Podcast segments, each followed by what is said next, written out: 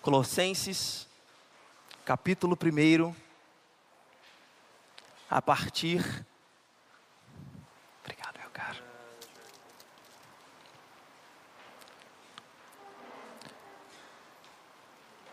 A partir do verso 15, nos diz assim a Escritura: Este é a imagem do Deus invisível, o primogênito de toda a criação pois nele foram criadas todas as coisas, nos céus e sobre a terra, as visíveis e as invisíveis, sejam tronos, sejam soberanias, quer principados, quer potestades. Tudo foi criado por meio dele e para ele. Ele é antes de todas as coisas. Nele tudo subsiste. Ele é o cabeça do corpo da igreja ele é o princípio, o primogênito de entre os mortos, para em todas as coisas ter a primazia, porque aprouve a Deus que nele residisse toda a plenitude. E que, havendo feito a paz pelo seu sangue da cruz, por meio dele reconciliasse consigo mesmo todas as coisas, quer sobre a terra, quer nos céus. E a vós outros também, que outrora ereis estranhos e inimigos no entendimento pelas vossas obras malignas. Agora, porém, vos reconciliou no corpo da sua carne, mediante a sua morte, para apresentar-vos perante Ele santos, inculpáveis e irrepreensíveis. Verso 23: Se é que permaneceis na fé, alicerçados e firmes, não vos deixando afastar da esperança do Evangelho que ouvistes e que foi pregado a toda criatura debaixo do céu, do qual eu, Paulo, me tornei ministro. Oremos ao Senhor. Pai, estamos diante da Sua santa palavra, e o nosso desejo é que o Senhor fale profundamente aos nossos corações, que possamos contemplar a beleza do Cristo vivo nessa noite e nele nos deleitarmos, e nele sermos satisfeitos e glorificarmos a esse Cristo tão maravilhoso, soberano sobre todas as coisas. Ó Deus, nós estamos da dependência do Senhor, porque temos a convicção que sem o Senhor absolutamente nada nós podemos fazer. É no nome do nosso Salvador que oramos. Amém. Podeis assentar, meus irmãos.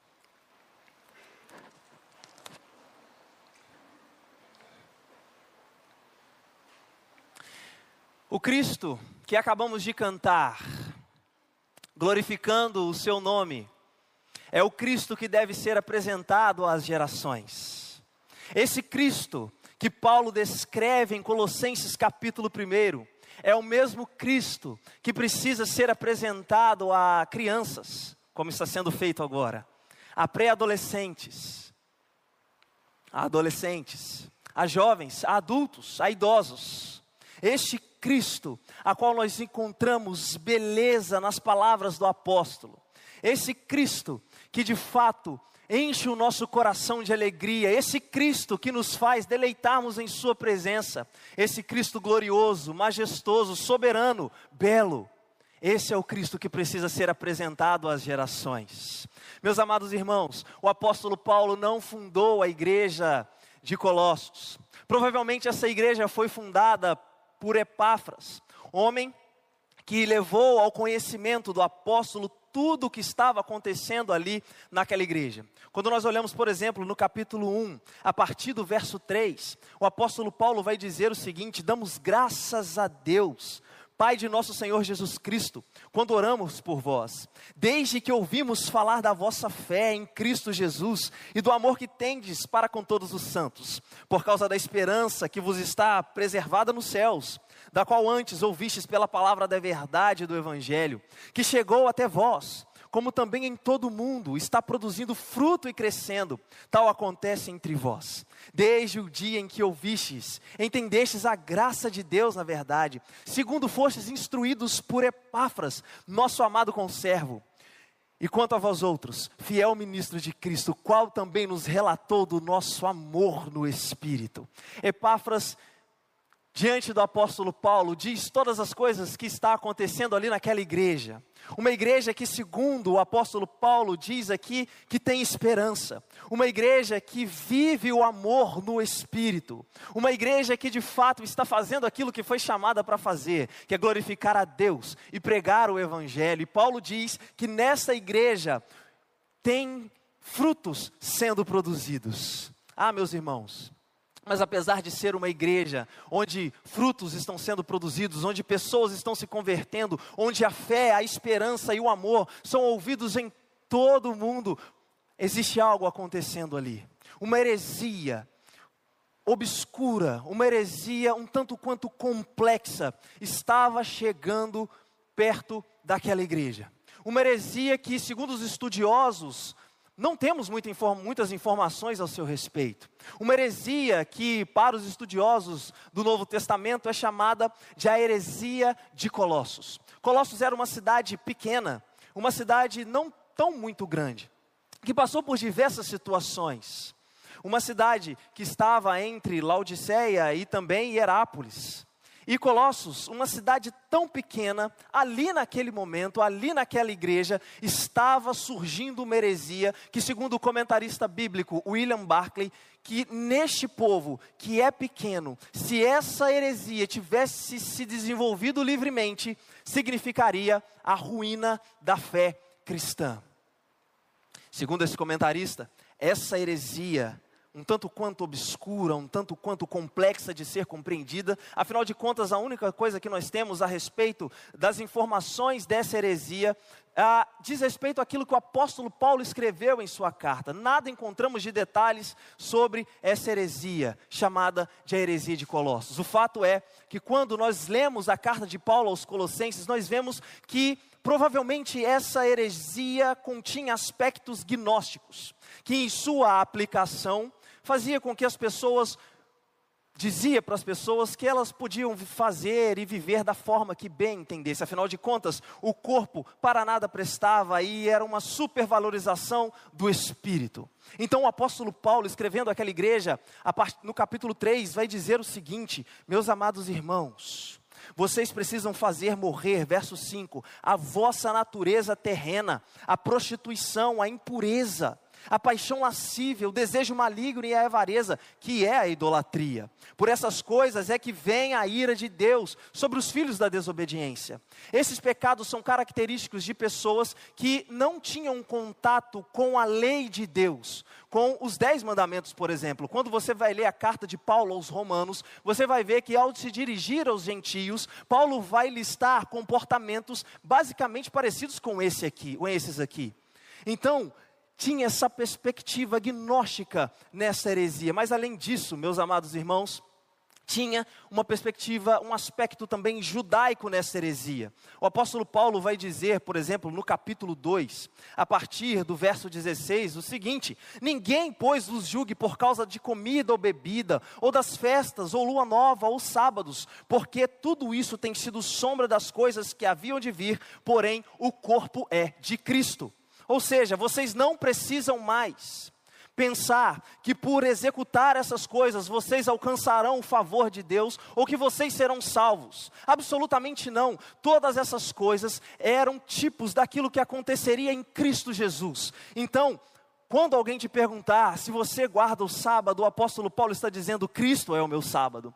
Quando alguém te perguntar se você está guardando e também fazendo as festas de lua nova ou todas as festas que são preditas na lei, diga: Cristo é a minha festa. Cristo é aquele que cumpriu tudo isso por mim, tudo aquilo que foi necessário ser cumprido por mim. Então o apóstolo Paulo está dizendo: diga não a esta heresia que tem esse aspecto judaico. Meus irmãos, essa heresia é uma bagunça, porque o apóstolo Paulo, em todas essas, as suas cartas, não vai citar, por exemplo, culto a anjos, apenas na carta aos Colossenses. Então o apóstolo Paulo diz o seguinte, no capítulo 2, verso 18: Ninguém se faça árbitro contra vós outros, pretestando humildade e culto a anjos a ideia que se tinha é que os anjos estavam numa categoria superior aos homens, e por estarem numa categoria superior aos homens, poderiam ser os mediadores entre os homens e Deus. E Paulo diz: absolutamente não.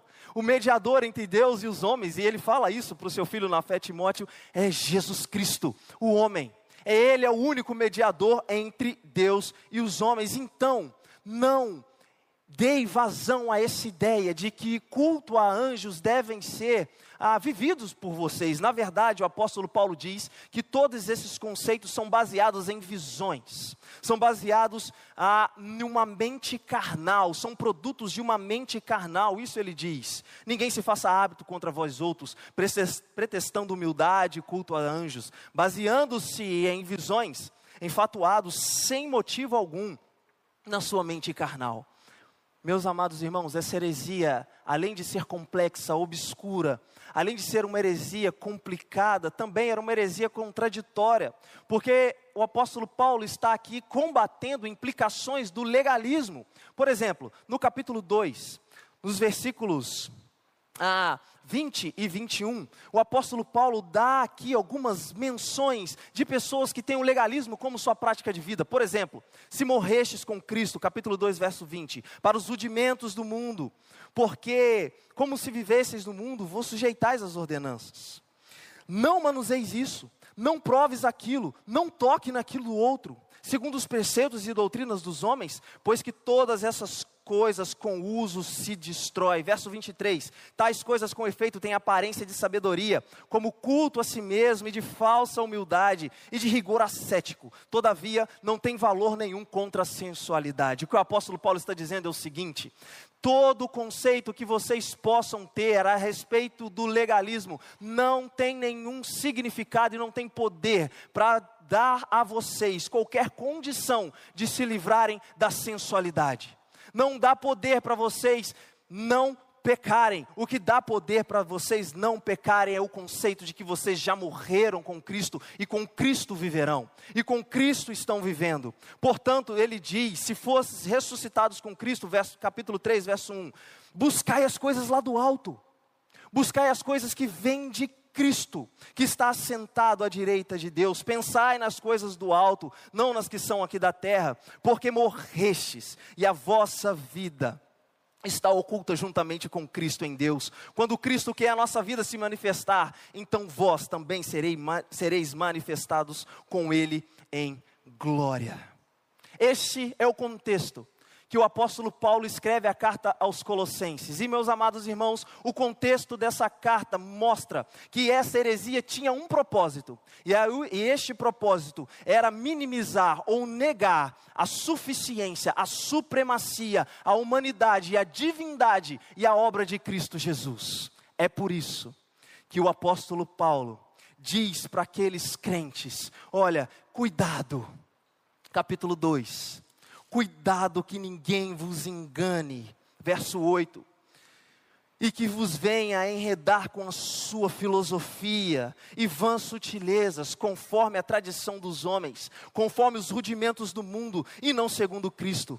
E aí Paulo diz: porque em Cristo Jesus habita a totalidade do ser de Deus no corpo de Cristo Jesus, combatendo esse aspecto gnóstico, porque os gnósticos, eles pensavam o seguinte: não é possível alguém se libertar, que é morrer, e querer voltar para essa matéria que é uma prisão. Os gregos diziam que este corpo era uma prisão e que ao morrer você se libertava dessa prisão, e ao se libertar dessa prisão você alcançava o conhecimento pleno que você tanto busca nessa vida.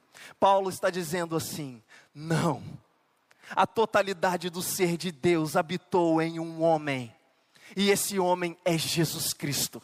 E esse homem é o Senhor Jesus. E é por isso, meus irmãos, que Paulo diz: olha, vocês não precisam buscar a filosofia que esses homens têm pregado. Vocês não precisam dar ouvidos a essas filosofias, absolutamente não, porque em Cristo Jesus habita todos os tesouros da sabedoria e do conhecimento. É nele que vocês precisam estar, é nele que vocês precisam colocar a sua vida, porque vocês terão conhecimento e sabedoria a partir do momento que vocês se deleitarem na pessoa de Cristo Jesus. E Paulo, no capítulo 1, diz que o mistério que estava oculto agora foi revelado: Cristo em nós, ou em vós, a esperança da glória. Meus amados irmãos, isso é simplesmente fascinante, porque se nós partimos do pressuposto de que Paulo disse que na totalidade, a totalidade do ser de Deus habita em Cristo Jesus e Cristo nos habita, a totalidade do ser de Deus habita a vida daqueles que creem. Então, Paulo parte do pressuposto de que os crentes não precisavam de absolutamente nada a não ser Cristo Jesus, porque nele tudo aquilo que eles precisam, eles têm. E você também. Você não precisa de absolutamente nada mais do que Cristo Jesus. Sim, as filosofias estão aí. Sim, as ideologias estão aí. Sim, todas essas coisas que estão perto de nós e que de fato são perigosas, sempre rondaram e sempre bateram a porta do cristianismo e da igreja de Jesus. Mas nós precisamos entender e compreender que em Cristo Jesus, eu e você temos absolutamente tudo para vencermos e permanecermos firmes diante de todas essas coisas que vêm contra a igreja do nosso Salvador. E é nesse contexto que o apóstolo Paulo faz uma das mais belas descrições e vislumbrantes a respeito de Cristo Jesus, o nosso Senhor. O apóstolo Paulo diz para os crentes em Colossos: Vejam, vocês não precisam de absolutamente nada. Vejam, este é Jesus, o Filho de Deus. E o apóstolo Paulo começa dizendo que este Cristo, perfeito, maravilhoso, ele é a perfeita imagem de Deus. Veja comigo o versículo 15, quando o apóstolo Paulo diz exatamente isso. Este é a imagem dos, do Deus invisível meus amados irmãos, a palavra que o apóstolo Paulo usa para a imagem aqui nos dá uma compreensão de retrato, de uma marca distintiva e pessoal e de uma representação. A Lightfoot, que é um comentarista muito ah, conceituado da carta de Paulo aos Colossenses, ele vai dizer o seguinte: toda representação, quando é perfeita, se torna uma manifestação. Então o que Paulo está dizendo aqui que Cristo é a perfeita manifestação de Deus. Ele é a marca distintiva. Quando as pessoas olhavam para essa palavra que Paulo usa aqui, é como se alguém numa transação ah, comercial assinasse o seu nome. Ali era a marca distintiva dessa pessoa. Então Paulo está dizendo o seguinte, meus amados: Cristo é a marca distintiva de Deus. Ele é o retrato retrato do Deus invisível. O que Paulo está dizendo para os colossenses, para os crentes ali em Colossos e também para todos os crentes, nós que estamos aqui, é o seguinte: se vocês querem saber como Cristo, como Deus é, olhem para Cristo.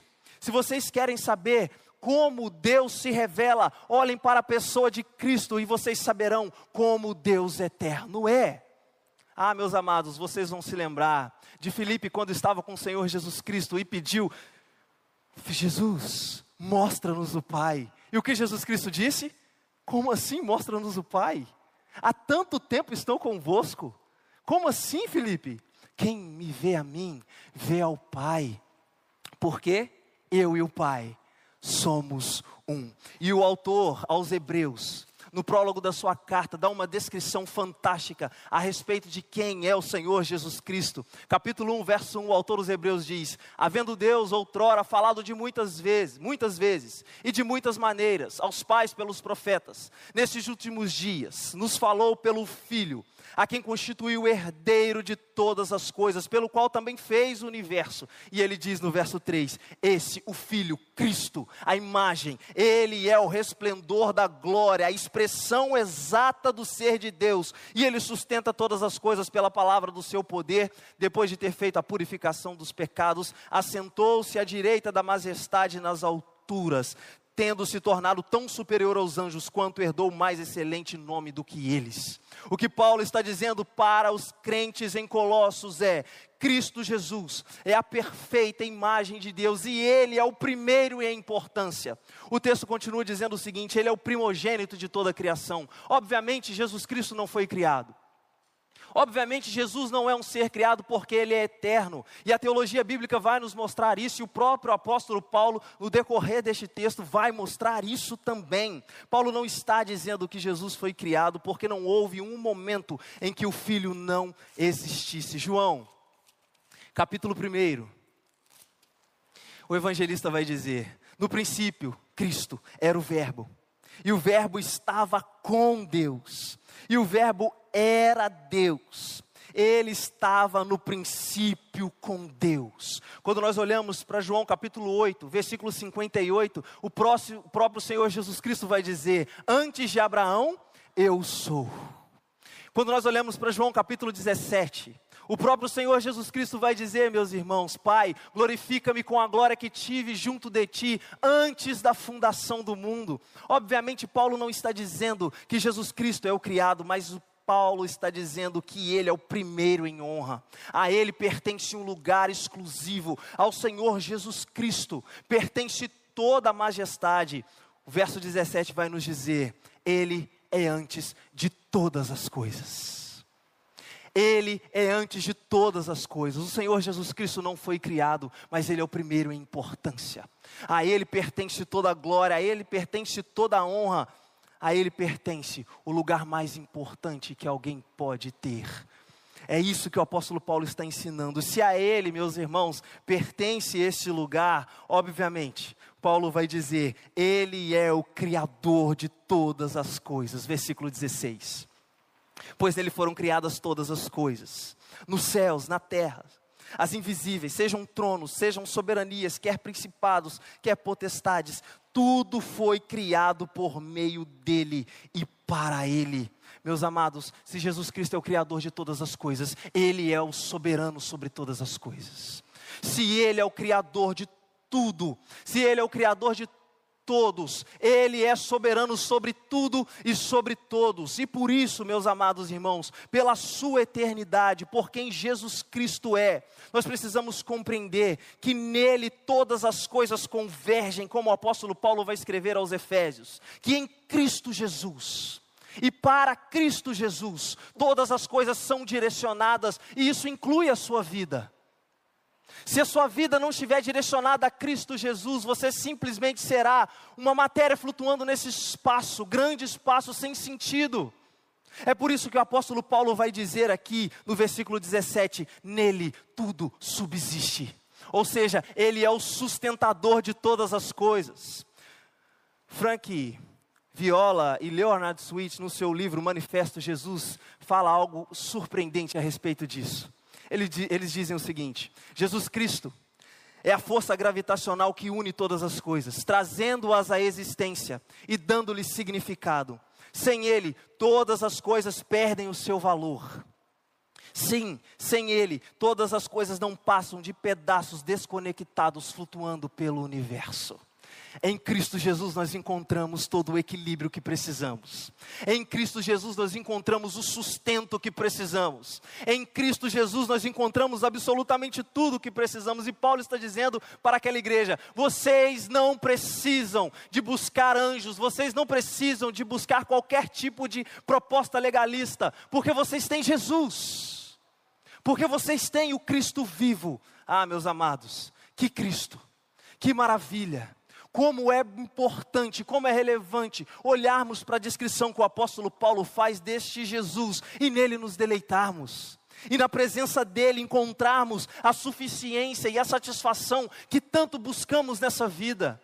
Eu e você, às vezes, perdemos de vista que nós não seremos satisfeitos aqui nessa vida. E que toda a satisfação que nós precisamos nós não encontramos nas coisas que nós buscamos. E aí nós chegamos num estágio do, entre ah, o desejo e o tédio. Nós ficamos nesse pêndulo em que quando nós conseguimos o nosso desejo, nós entramos no tédio. Então nós caçamos um outro desejo, e ao achar esse desejo, nós voltamos para o tédio, e assim a vida fica num ciclo completamente insuportável.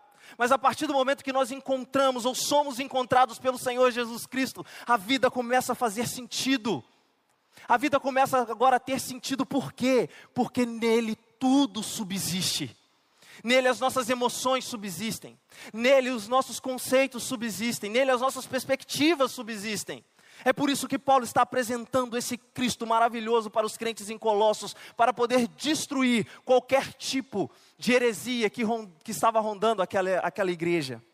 Ah, meus amados, mas além de dizer que Ele é a perfeita imagem de Deus, Paulo vai dizer: a igreja tem um dono, e esse dono é Jesus.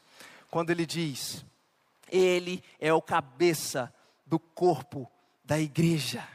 Ele quem dá o direcionamento, é Ele quem diz para onde a igreja deve ir, é Ele quem diz como a igreja deve proceder, é Ele quem dá o direcionamento pra, de como a igreja deve estabelecer as suas prioridades. Paulo está dizendo, Ele é o cabeça do corpo da igreja, Ele é um princípio.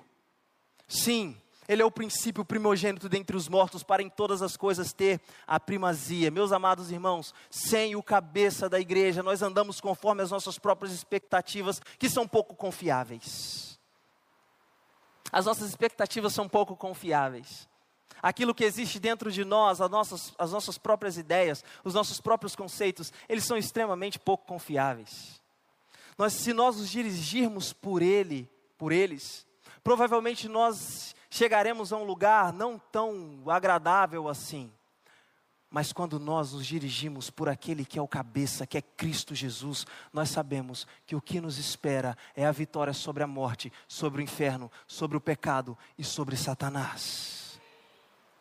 É por isso que Paulo está dizendo isso, ele é o cabeça do corpo da igreja. E é interessante a palavra que Paulo usa aqui para princípio, porque ela dá uma ideia, uma conotação de alguém que cria e alguém que sustenta. Então Jesus Cristo é aquele que dá origem à igreja, é aquele que sustenta a sua igreja. E meus amados irmãos, a partir do momento que nós perdemos de vista que apenas em Cristo nos movemos e existimos, nós estamos perdidos. Em Cristo Jesus está tudo aquilo que precisamos para vivenciarmos aquilo que Ele nos chamou a viver ser igreja. É por isso que o apóstolo Paulo vai dizer no versículo 19: nele habita a totalidade. Meus amados, se em Cristo Jesus habita a totalidade do ser de Deus, a gente não precisa procurar métodos, a gente não precisa se basear em entretenimento. A gente não precisa se basear em absolutamente nada que esteja além daquilo que Deus proporciona a nós em Cristo Jesus. É por isso que eu digo que jovens, adolescentes, crianças, todos precisam ser apresentados a este Cristo que Paulo está pintando aqui. É esse Jesus que dará condições, é a beleza, a majestade desse Jesus, a qual jovens e adolescentes, quando entram na faculdade, precisam estar focados. É a beleza desse Jesus, é a majestade desse Jesus que há de fazer tudo aquilo que é colocado sobre ele ser, eles ser marginalizado. Sim, existem ideologias, mas elas não conseguem chegar nem perto da majestade de Cristo Jesus. Sim, existem conceitos que vão divergir daquilo que nós entendemos como igreja. Esses conceitos não chegam nem perto da majestade de Cristo Jesus. Sim, existem muitas ideias que estão batendo a porta da igreja, mas essas ideias não se comparam à majestade de Cristo Jesus. Então, aquilo que jovens e adolescentes precisam não são desses conceitos puramente falidos, mas sim de Cristo Jesus Jesus, apresentado em Sua beleza e em Sua majestade.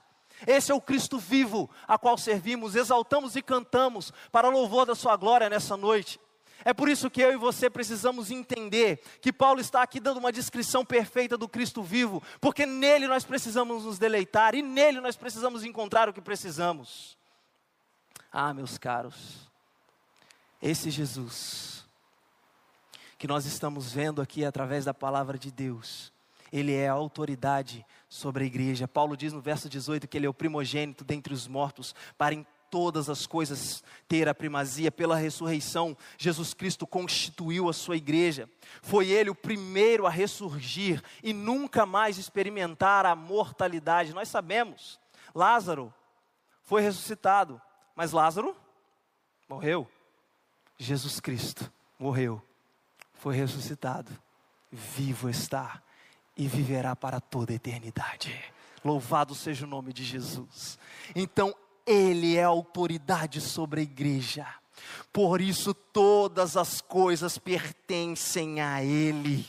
E Paulo está dizendo isso para em todas as coisas, ele terá primazia. Abraham Kuyper vai dizer o seguinte: não há uma partícula no universo que Jesus não possa dizer, me pertence. Porque ele, ele pode dizer que todas as coisas pertencem a ele, simplesmente porque ele é autoridade, porque ele venceu o maior inimigo que os seres humanos hão de enfrentar, e você, meu amigo visitante, também há de enfrentar, que é a morte.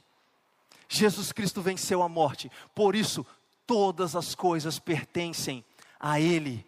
Mas além disso, meus amados, Paulo vai dizer que Ele é o reconciliador de tudo e de todos. A partir do verso 20, Paulo diz que Ele é o elo de reconstrução da criação, que geme esperando a sua redenção. Em Romanos capítulo 8, a partir do verso 20, Paulo vai dizer: a criação geme esperando a manifestação dos filhos de Deus, a criação geme esperando a sua redenção.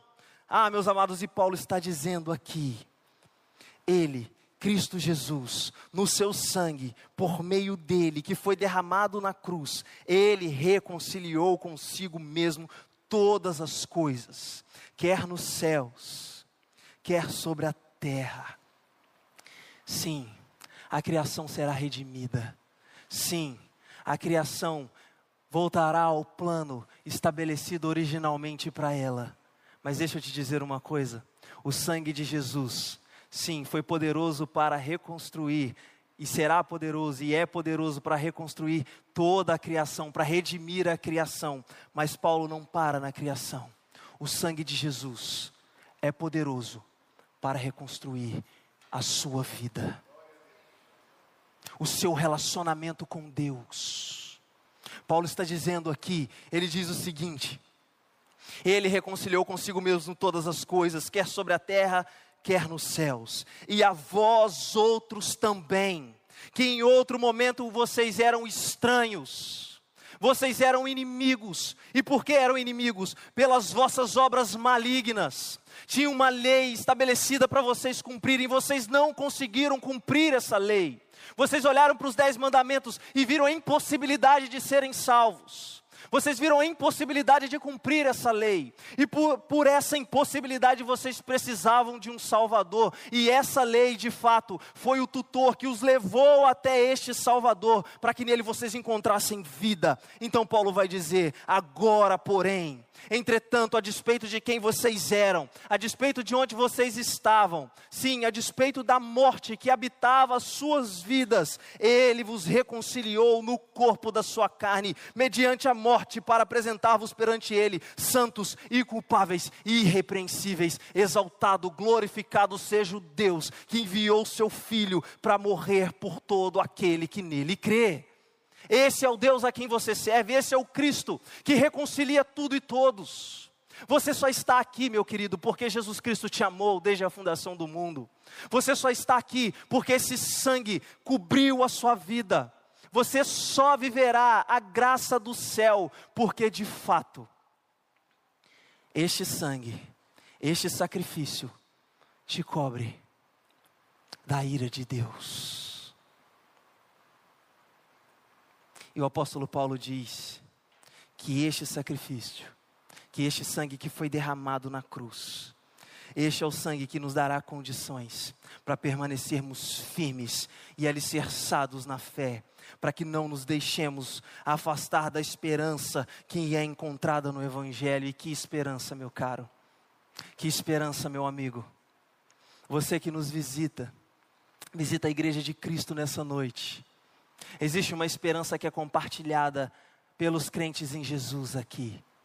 E essa esperança que é compartilhada pelos crentes em Jesus é o que dá toda a motivação, é o que dá todo necessário para que eles continuem fazendo o trabalho que foram chamados a fazer. A esperança de que vamos rever aqueles que partiram. A esperança de que nos alegraremos na presença do nosso Senhor e Salvador. A esperança que não se confunde, uma esperança que não nos envergonha, uma esperança que de fato é quase tangível em nosso coração. É essa esperança que o sangue de Jesus proporcionou para mim e para você que crê nele. E é por isso que Paulo está dizendo: olha, a firmeza que vocês têm só é possível por causa dele. A salvação de vocês se iniciou nele, e a salvação de vocês há de se completar nele. Ah, meus caros, sim, ele é fiel e justo para completar absolutamente tudo aquilo que ele começou em nós. É por isso que eu queria que você pensasse comigo algumas coisas agora. E a primeira delas é: ao falarmos de Cristo, nós precisamos apresentá-lo como de fato Jesus Cristo é. Não podemos limitar Cristo e Sua obra a conceitos pré-estabelecidos. Talvez nós temos um conceito a respeito de Jesus que é muito ínfimo perto daquele que o apóstolo Paulo escreve aqui, ou escreveu aqui aos Colossenses. Talvez as pessoas estão simplesmente não querendo ouvir a nossa a experiência com Jesus Cristo, porque nós apresentamos um Cristo extremamente pequeno, porque nós temos o nosso próprio conceito a respeito de Jesus. E aí nós passamos para os nossos jovens esse conceito a respeito de Jesus, que não dá condição nenhuma deles permanecerem firmes diante das tribulações e das adversidades que vêm a, sobre a vida deles. Esse Cristo que é pequeno, esse Cristo que simplesmente é desprovido de sua santidade, desprovido sim de sua justiça. Nós apresentamos um Cristo muito pequeno, mas quando nós olhamos para esse texto, nós aprendemos que nós precisamos apresentar Jesus como de fato Ele é. Conceitos pessoais divergentes das Escrituras não vão apresentar Jesus Cristo como de fato Ele é. Apresentar Cristo em Sua grandeza em nossos dias significa reapresentá-lo. Porque o conceito que nós temos é que este Cristo é aquele simplesmente que há de nos trazer uma condição ah, muito interessante para a nossa vida no que diz, diz respeito ao aspecto financeiro. Que este Cristo é aquele que vai trazer aquele, aquela paz de espírito no que diz respeito às nossas emoções. Sim, Ele pode fazer isso. Sim, Ele faz isso. Sim, nós encontramos em Cristo isso. Mas deixa eu dizer uma coisa para você. A maior bênção que você pode encontrar em Cristo Jesus é a salvação, é os seus pecados serem perdoados. É você saber que agora é santo, irrepreensível e que não há condenação sobre você. É por isso que nós precisamos apresentar Cristo como de fato Ele é. Por isso que em nossos dias nós precisamos reapresentar a pessoa de Cristo Jesus. A nossa missão como igreja é apresentar a Jesus, um Jesus em que as pessoas vão contemplar, compreender e apreciar a sua beleza, apreciar a beleza de sua pessoa e também apreciar a beleza de sua obra.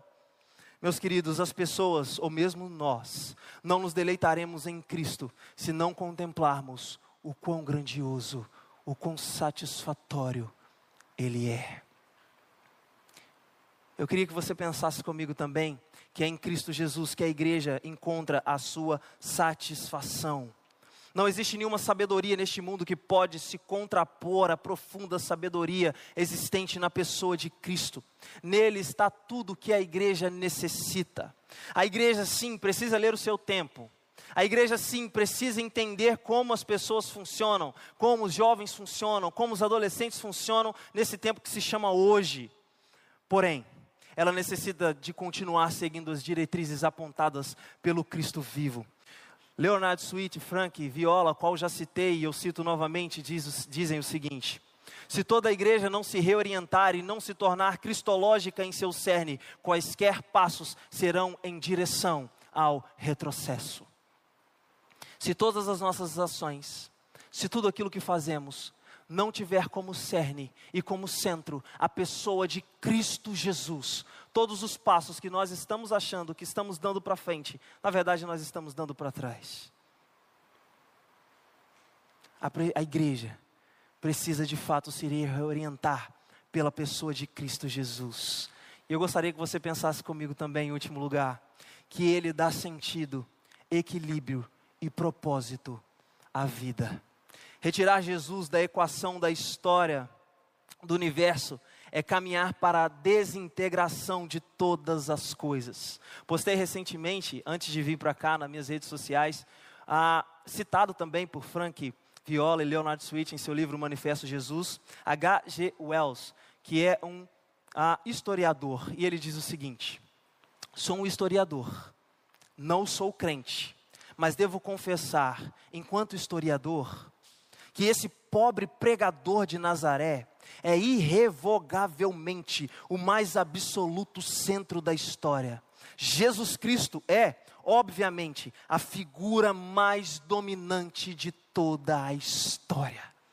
Meus caros, quem disse isso é alguém que não crê em Jesus. Ele reconhece que o centro da história, existe um centro na história, e esse centro da história é a pessoa de Cristo Jesus. É por isso que remover Cristo da história é caminhar para a falta de sentido.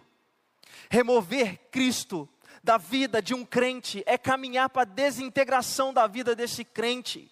Ele mantém tudo equilibrado na vida humana. E meu querido visitante, talvez a sua vida vive um desequilíbrio porque você não se reorientou ainda pela pessoa de Cristo. Talvez a sua vida ainda vive um desequilíbrio porque você ainda não entendeu que o cerne, que o centro da sua vida precisa ser Cristo Jesus. Precisa ser Jesus Cristo, aquele que pelo seu sangue na cruz reconstrói não só o universo, mas a comunhão com o Pai de todos aqueles que nele creem, redimindo-os e perdoando-os de todos os seus pecados.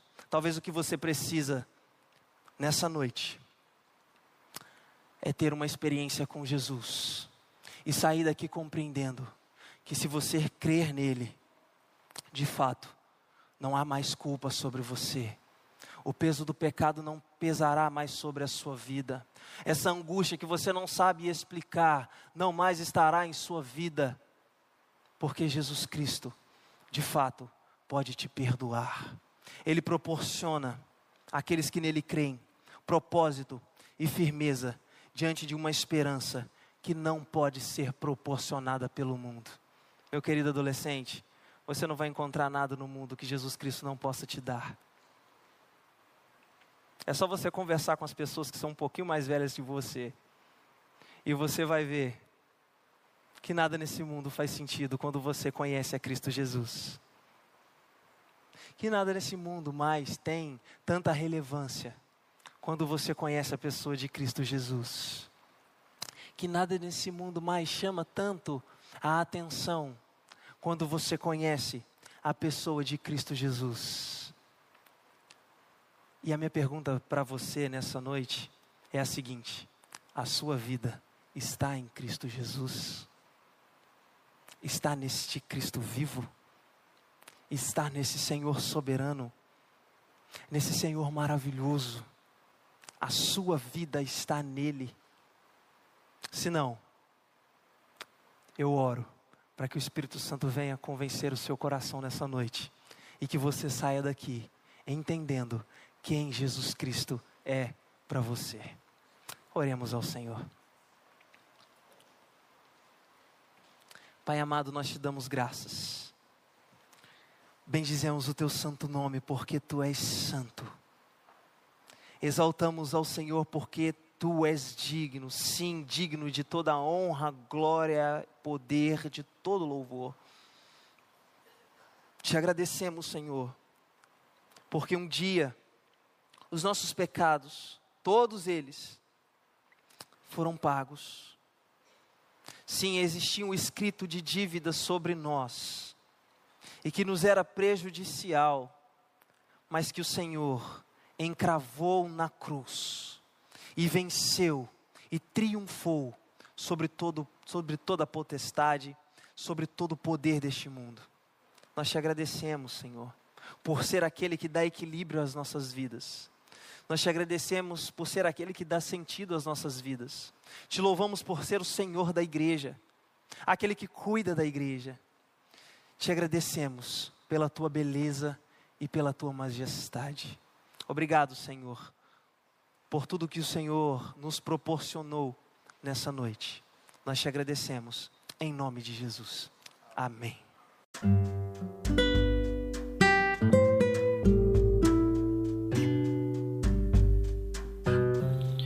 Obrigada por estar conosco. Volte sempre. A Igreja Batista Plenitude tem sempre uma mensagem de Deus para você.